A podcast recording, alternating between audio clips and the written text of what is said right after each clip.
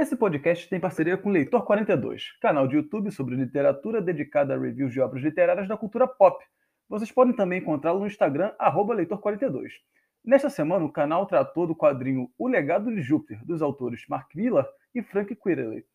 Ainda no ramo cultural, temos o pessoal do Célula Pop, sempre tocando no que acontece de importante no mundo artístico e social, tudo aquilo que é essencial para o nosso convívio. Eles também têm um podcast, o Célula Pod, que é um podcast bacana para conhecer novas bandas ou discos que estão surgindo no cenário da música, com toda a malandragem de Carlos Eduardo Lima e Ariana de Oliveira. Contamos também com a parceria da Liga Universitária de Kart, a Popular Look, a primeira liga universitária de kart do Brasil, reunindo universitários e ex-universitários, eu mesmo sou um deles, que têm interesse em representar as suas atléticas e suas faculdades em uma competição de kart. A próxima etapa da LUC será no dia 19 de junho no Top Kart Indoor, no Shopping Nova América. Mais informações, basta acessar a página do Instagram da LUC, que é o arroba Liga Universitária de Kart. Venha correr conosco na LUC, a Casa do Automobilismo Universitário. Todos os parceiros estarão linkados na descrição.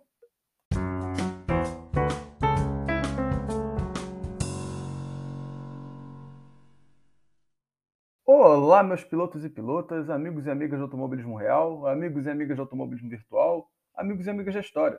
Estamos aqui no programa Piloto e eu sou Alan Bastos, o Col Mostarda, para mais uma volta ao longo da história desse esporte, que é o mais amado e querido da casa. Hoje nós estamos aqui com mais um warm-up, né? um programa rápido em que teremos ali uma breve apresentação e análise de algumas corridas desse fim de semana. No caso de hoje, desse programa, eu escolhi falar um pouquinho sobre o Grande Prêmio do Azerbaijão de Fórmula 1 e também o Grande Prêmio da Catalunha de MotoGP. Dentro da nossa análise, nós veremos como está o campeonato até o exato momento da categoria abordada, o histórico recente da categoria naquela pista, buscaremos analisar ali o tipo de circuito e que tipo de corrida nós deveremos encontrar. E também eu vou deixar ali para o ouvinte onde ele pode assistir essa corrida, divulgar o horário, se vai passar na TV aberta, na TV fechada, ou se vai ser na internet, para que você possa, enfim, assistir também nesse fim de semana. O GP do Azerbaijão é a prova que acontecerá nesse fim de semana, no dia 6 de junho de 2021, no circuito de Baku, lá na Fórmula 1. É, o GP do Azerbaijão é a sexta etapa do campeonato de Fórmula 1 e nós seguimos a disputa pela liderança do campeonato entre o britânico Lewis Hamilton, da Mercedes, e o holandês Max Verstappen, da Red Bull Racing. Só que dessa vez o Verstappen ele está na liderança, após a vitória ali no Grande Prêmio de Mônaco e o péssimo resultado das Mercedes na etapa com o abandono do Valtteri Bottas e a P7 do Lewis Hamilton em um fim de semana atípico. Pela P3 do campeonato, disputam o britânico Lando Norris, da McLaren, com 56 pontos, que ultrapassou o finlandês da Mercedes, Valtteri Bottas, com abandono, é, que manteve seus 47 pontos. Vindo junto ali tem o mexicano da Red Bull, o Sérgio Pérez, com 44 pontos, mais diretamente. Porém, os pilotos da Ferrari, o monegasco Charles Leclerc, com 40 pontos, e o espanhol Carlos Sainz, com 38, é, e também vindo ali de uma P2 lá no GP de Mônaco, também já estão chegando nessa passada. A relação de forças de equipe até o momento, segundo a minha contagem, está dessa forma aqui.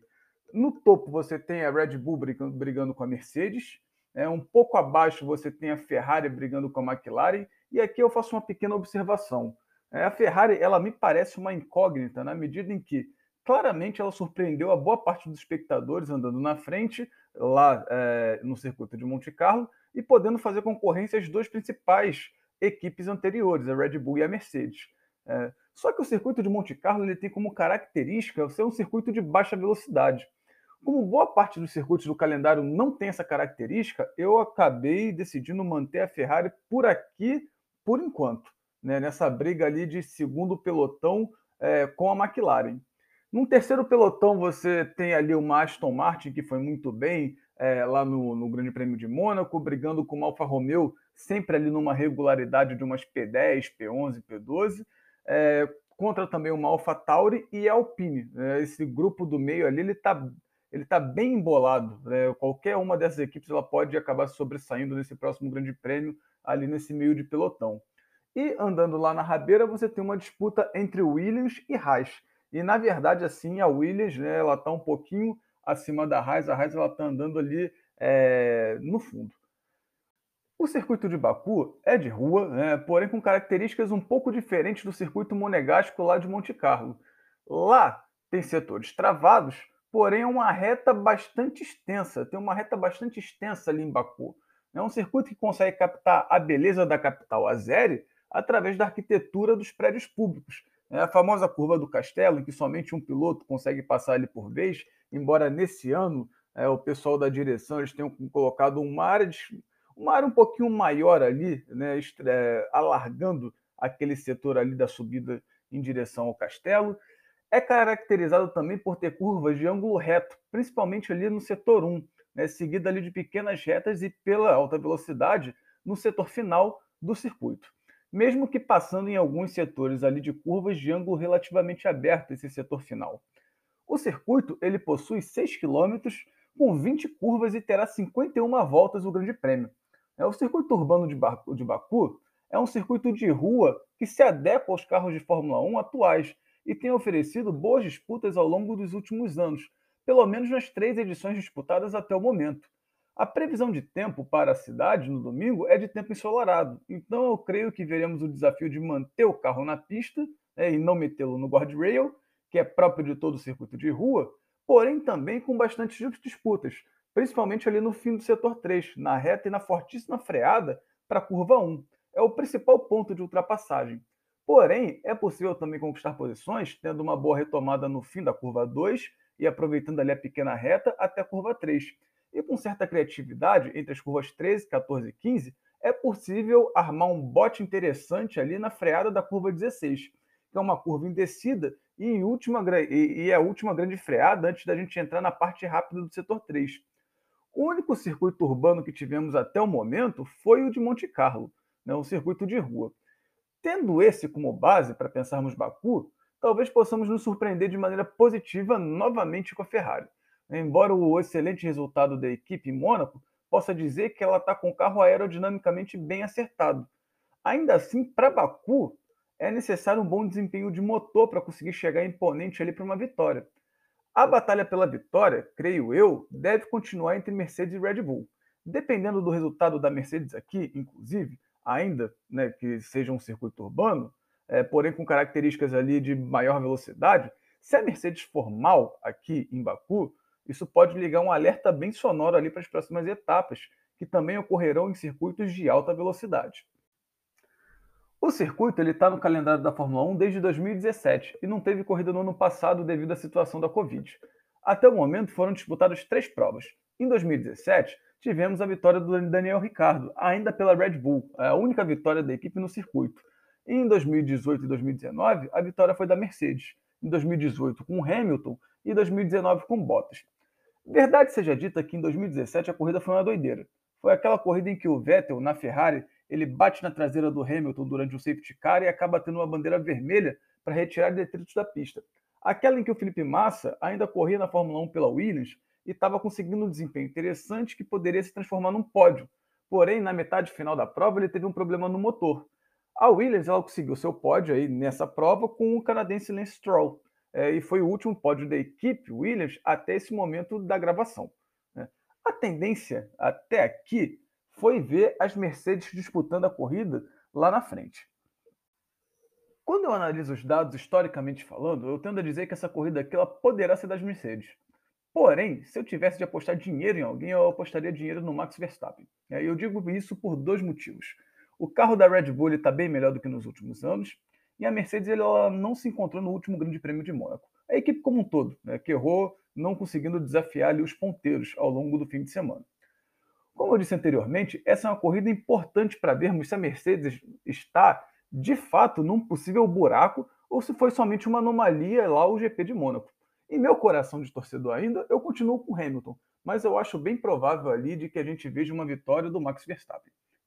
A corrida ela poderá ser assistida no canal da Bandeirantes né, às 9 da manhã, no dia 6 de junho, ou também pela F1 TV.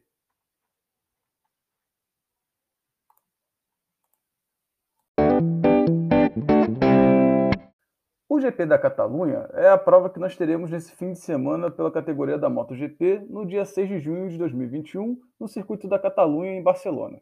É, o GP da Catalunha é a sétima etapa do campeonato da MotoGP e tem nesse momento a liderança do piloto francês, o Fábio Quartararo, é, da Monster Energy Yamaha Team. ele lidera com certo conforto, ali tendo 105 pontos, 24 pontos de diferença para o P2, o francês Johan Zarco, né, que tem 81 pontos, dali da equipe Pramac Racing, né, a Ducati B. E também, batalhando ali pela P2, em princípio, nós temos o time principal da Ducati, é, composto ali do italiano Francesco Bagnaia, com 79 pontos, e do australiano Jack Miller, com 74 pontos. A relação de forças de equipes né, e montadoras até o momento, segundo a minha contagem, está aqui dessa forma. Nós temos uma batalha no topo entre a Yamaha, representada ali pela Monster Energy Team, né, Monster Energy Yamaha Team, e a Ducati, representada ali pela Ducati Lenovo. Nós temos abaixo a Suzuki. Né, a Suzuki ela é, o, é, uma equipe ali bem emergente, que vira e mexe, ela está chegando ali para disputar com essas, é, com essas montadoras principais.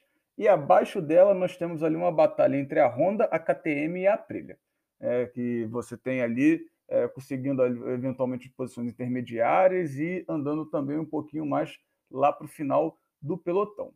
O circuito da Catalunha ele é bastante utilizado, inclusive em outras categorias, como por exemplo a Fórmula 1. Entretanto, a configuração de pista feita na MotoGP possui duas pequenas diferenças. Um caminho longo para penalidades na curva ELF, que é a curva 1, e quando os pilotos saem da banca de Sabadell, né, eles vão direto ali para a Eurocar e chegam na reta principal.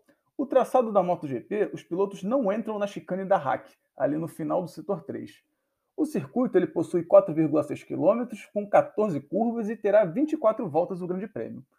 Eu tô para me lembrar de um Grande Prêmio ruim da MotoGP nos últimos tempos. São corridas que costumam ter disputas de posição toda a volta, pilotos andando a, um ou dois décimos de segundo uns dos outros. De acordo com a previsão de tempo, há pouco risco de chuva, devendo o tempo estar nublado ali no momento da prova.